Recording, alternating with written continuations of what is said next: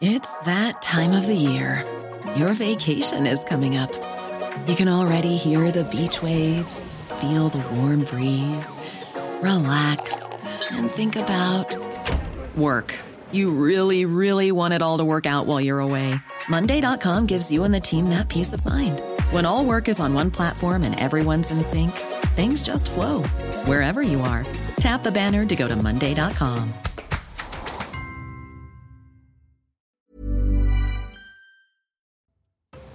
peine la plus lourde requise contre Salah Abdeslam, dernier membre encore en vie des commandos des attentats du 13 novembre 2015.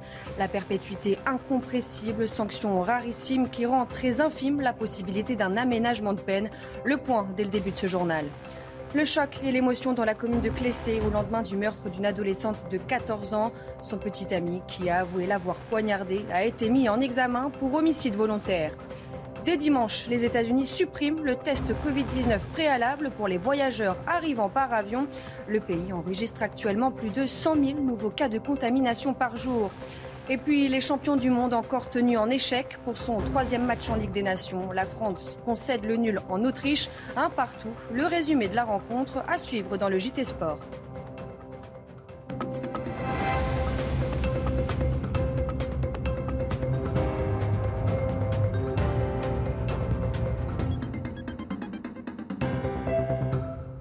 Bonsoir à tous, ravi de vous retrouver pour l'édition de la nuit. À la une, la peine la plus forte requise contre Salah Abdeslam, la perpétuité incompressible. Après neuf mois d'audience, le parquet national antiterroriste a fait ses réquisitions contre les hommes soupçonnés de terrorisme lors des attentats du 13 novembre 2015. La parole sera donnée à la défense pour deux semaines à partir de lundi.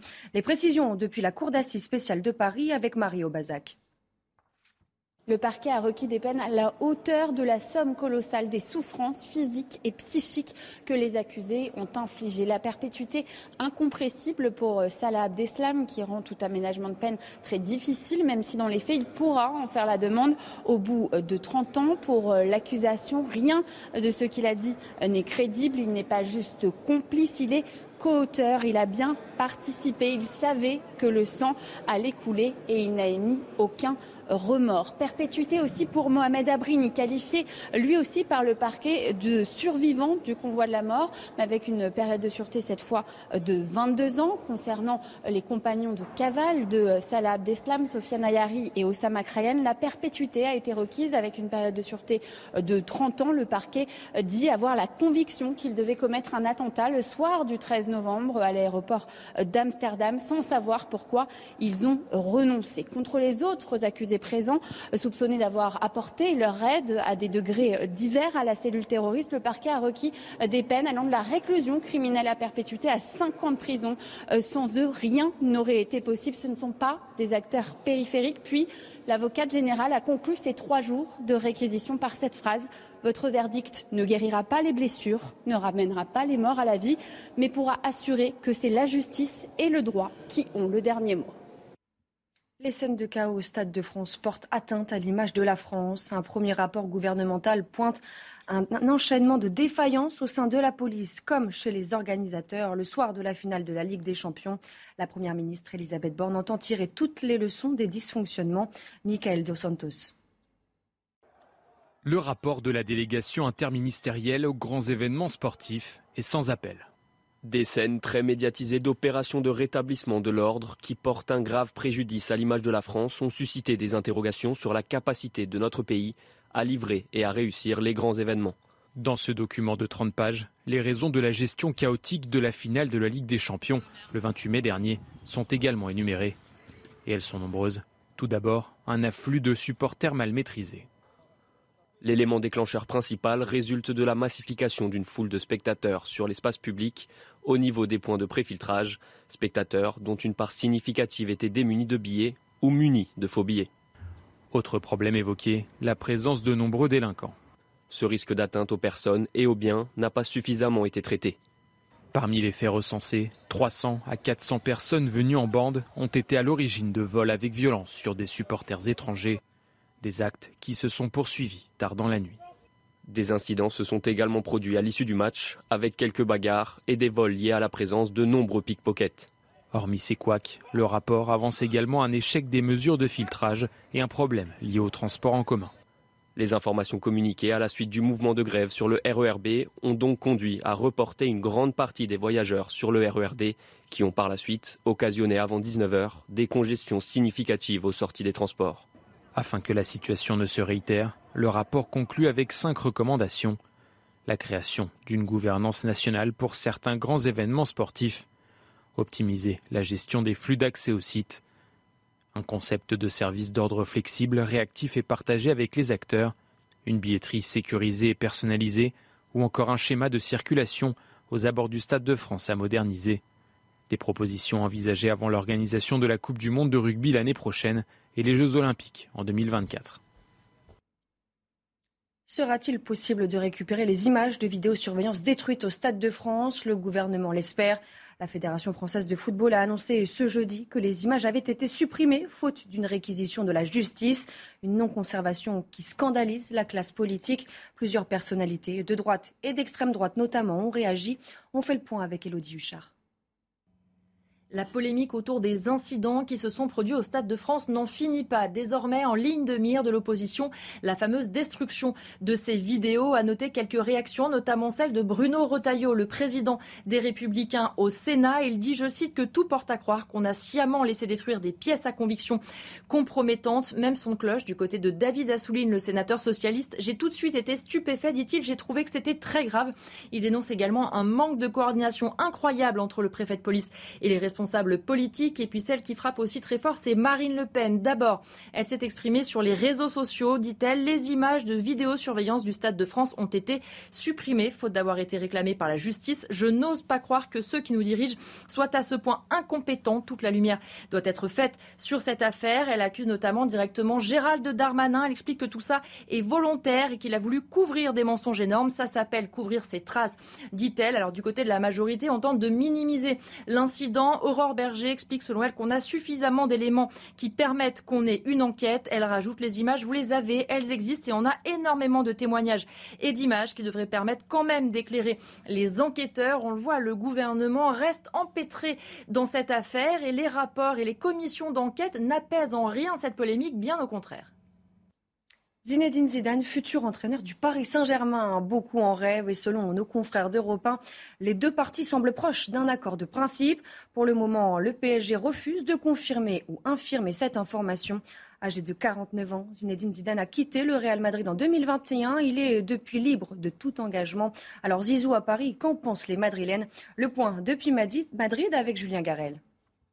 Vous le savez, Zidane à Madrid, c'est une idole, adorée depuis ses années de joueur au Real, encore plus depuis son double passage comme entraîneur de l'équipe madrilène, qu'il a mené notamment vers deux titres de champion d'Espagne et surtout trois Ligues des Champions consécutives. Alors il est vrai que même si au Real, on tire une certaine fierté d'avoir été le premier et jusqu'à présent le seul club entraîné par Zinedine Zidane, on ne considérerait pas une possible signature au PSG comme une haute trahison, comme ça a été le cas il y a quelques semaines, souvenez-vous, avec Kylian Mbappé qui avait refusé les avances du club madrilène qui a été sacré quelques jours après nouvellement champion d'Europe. Avec Zidane, c'est différent, c'est une personnalité unanimement appréciée ici, les supporters lui sont très reconnaissants de tout ce qu'il a accompli avec le club et il se doutait bien qu'il irait entraîner tôt ou tard sous d'autres cieux. La presse madrilène se demande tout de même quelle somme d'argent a bien pu proposer l'émir du Qatar à Zidane pour l'attirer vers Paris. Les journaux espagnols qui font régulièrement le parallèle entre l'histoire légendaire du Real Madrid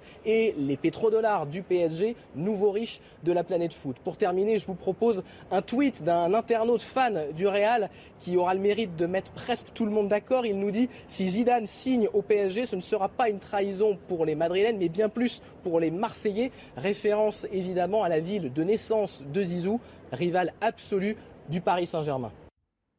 Le choc et l'émotion a Clessé en Saône-et-Loire au lendemain du meurtre d'Emma, cette collégienne de 14 ans poignardée par son petit ami. Le jeune garçon qui a avoué le meurtre a été mis en examen pour homicide volontaire et écroué. À Clessé, commune de 850 habitants, on ne comprend toujours pas comment un tel drame a pu avoir lieu. Sandra Chiyombo. C'est un village encore sous le choc après l'assassinat d'une collégienne de 14 ans dans la nuit de mercredi à jeudi. À Clessé, commune viticole de 850 habitants, L'heure est au recueillement et à l'indignation. La fille de cet homme était dans la même classe que le meurtrier présumé. Elle le trouvait très changeant, très perturbé et avait des fois des, réactions euh, euh, assez vives et n'était pas toujours facile à approcher. voilà, il y avait des, des, fois, elle en avait limite un peu peur. Selon les premiers éléments de l'enquête, le suspect aurait eu par le passé des paroles inquiétantes évoquant sa volonté de tuer quelqu'un, notamment sa petite amie. Des propos qu'il aurait réitérés récemment. Des bruits de couloir disent que euh, mardi au collège, euh, il aurait avancé quelques, euh, quelques menaces dans ce genre. maintenant, c'est des paroles d'ado. on relève, on relève pas. difficile d'affirmer et de prévoir des choses, quoi. Voilà, quoi. Mais déjà mardi, elle l'avait trouvé déjà assez bizarre. Voilà, au collège. Inconnu de la justice, le meurtrier présumé a été mis en examen et incarcéré dans un établissement pénitentiaire disposant d'un quartier pour mineurs. Il risque jusqu'à 20 ans de prison. Un couple de maraîchers est régulièrement agressé par ses voisins, des gens du voyage qui occupent illégalement un terrain depuis plus de 10 ans. À Gignac-Lanert, dans les Bouches-du-Rhône, ces agriculteurs vivent l'enfer. Ils ont déposé 15 plaintes, mais pour l'instant, rien ne change. Reportage sur place de leur para. Le couple a racheté cette exploitation il y a trois ans. Rapidement, ils sont entrés en conflit avec le voisinage. Des voisins de plus en plus violents. Il y a eu des insultes, des jets de pierre, une brebis a été empoisonnée, le poulailler incendié. Et la semaine dernière, c'est Caroline qui s'est fait agresser en rentrant chez elle. Euh, j'étais assis dans ma voiture et je parlais à mon chien, donc j'ai pas vu la voiture arriver. La voiture s'arrête, frein à main, euh, et puis là j'ai pris des coups par un homme que je connais. C'est un de mes voisins. Donc, je n'ai pas pris qu'un seul coup, hein, j'en ai pris plusieurs. Et après, j'ai fini par mettre mes bras euh, pour protéger ma tête. Thibault et Caroline ne s'attendaient pas à subir une telle violence. Euh, je savais qu'il y avait euh, une communauté des gens du voyage installés. Je m'attendais à quelques, quelques chapardages mais jamais un harcèlement euh, violent à ce point. Euh, ils m'ont dit qu'ils voulaient me faire partir et, nous on comprend pas parce qu'on n'a jamais fait quoi que ce soit pour attiser la haine. Et la situation n'a pas évolué malgré les 15 plaintes déposées contre ses voisins installés illégalement il y a plus de 10 ans. Au bout d'un certain nombre d'années, eh ben, c'est considéré comme prescrit, les faits sont prescrits, ne sont plus attaquables. Il faut que maintenant cela cesse. Car si rien ne change, Thibault et Caroline, découragés, quitteront ces terres agricoles. Dans l'actualité judiciaire également, le procès de Dino Scala, surnommé le violeur de la Sambre. L'homme de 61 ans est accusé d'avoir violé ou agressé sexuellement 56 femmes en 30 ans. Devant les assises du Nord, Dino Scala a reconnu la grande majorité des accusations et invoqué, je le cite, un instinct chasseur-prédateur. Noémie Schulz suit le procès pour CNews. Depuis le début de l'après-midi, Dino Scala est assis dans le box des accusés, impassible, les yeux souvent baissés, dans le vague comme spectateur de ce procès qui est pourtant euh, le sien. Il est renvoyé pour euh, les viols et agressions sexuelles ou tentatives de viols et agressions sexuelles sur 56 femmes, euh, des plaignantes que Dino Scala n'a pas osé regarder quand certaines présentes aujourd'hui se sont levées à l'appel de leur nom. Il n'a pas non plus soutenu le regard de celles qui, avec courage, l'ont longuement fixé. J'ai reconnu son regard, a ainsi confié Mélanie. Elle a été victime de Dino Scala quand elle avait 14 ans. Dino Scala qui n'a pas plus réagi à l'écoute de la longue énumération des faits qui lui sont reprochés par le président de la cour d'assises, des faits terribles selon un mode opératoire souvent euh, similaires l'hiver, très tôt euh, le matin, euh, des agressions sur la voie publique, des femmes agressées par derrière, par surprise, étranglées, menacées de mort. Pendant trois semaines, cet ancien ouvrier électromécanicien sans histoire, ce père de cinq enfants, président et entraîneur du club de football local, va devoir s'expliquer sur ces faits. Il en reconnaît une grande partie, mais en conteste une quinzaine. Et c'est une blessure supplémentaire pour ces 15 parties civiles qui espèrent que de ces trois semaines de procès, eh bien, jaillira une vérité judiciaire. Depuis le début de la guerre, les journalistes dissidents russes en exil peuvent continuer à travailler en France, plus précisément en Gironde. Ils bénéficient du soutien de Radio for Peace International. Objectif, lutter contre la propagande du Kremlin et informer la population de Russie sur ce qu'il se passe réellement en Ukraine. Antoine Estève les a rencontrés pour CNews. Regardez. Le studio de la radio est discret, dans un petit local, en Gironde. Ici, on diffuse des journaux d'information partout en Russie. Grâce à des émetteurs en ondes courtes, incontrôlables pour le pouvoir de Vladimir Poutine. Vous écoutez la radio pour la paix internationale. On a eu un sujet sur les sabotages en Russie parce qu'on a des réseaux là-bas, nos journalistes ont des réseaux, donc euh, pourquoi ils le font, euh, comment ils le font, comment ils s'organisent.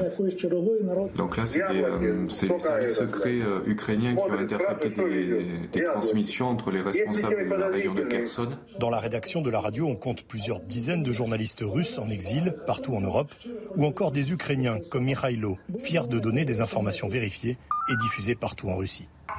Les gens en Russie doivent savoir que c'est la guerre et surtout ce que font les soldats russes ici. S'ils sont mieux informés, ils pourront changer de régime en Russie. Moi, je ne veux pas faire tuer Poutine, mais juste que son régime bascule. Nous, on est là aussi pour leur payer des piges, pour les aider à pouvoir continuer leur travail en vue d'un arrêt du conflit en Russie et d'une reconstruction du journalisme en Russie aussi.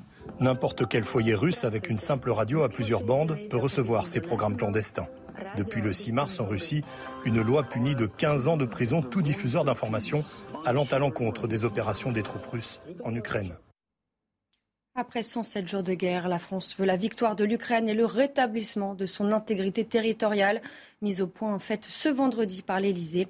L'occasion pour la présidence française de répondre aux interrogations suscitées par un appel d'Emmanuel Macron à ne pas humilier la Russie.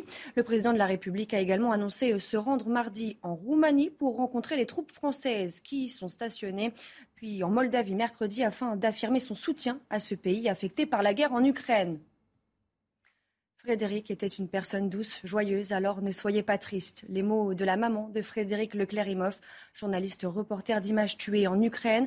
Ce vendredi, un hommage émouvant lui a été rendu à Paris.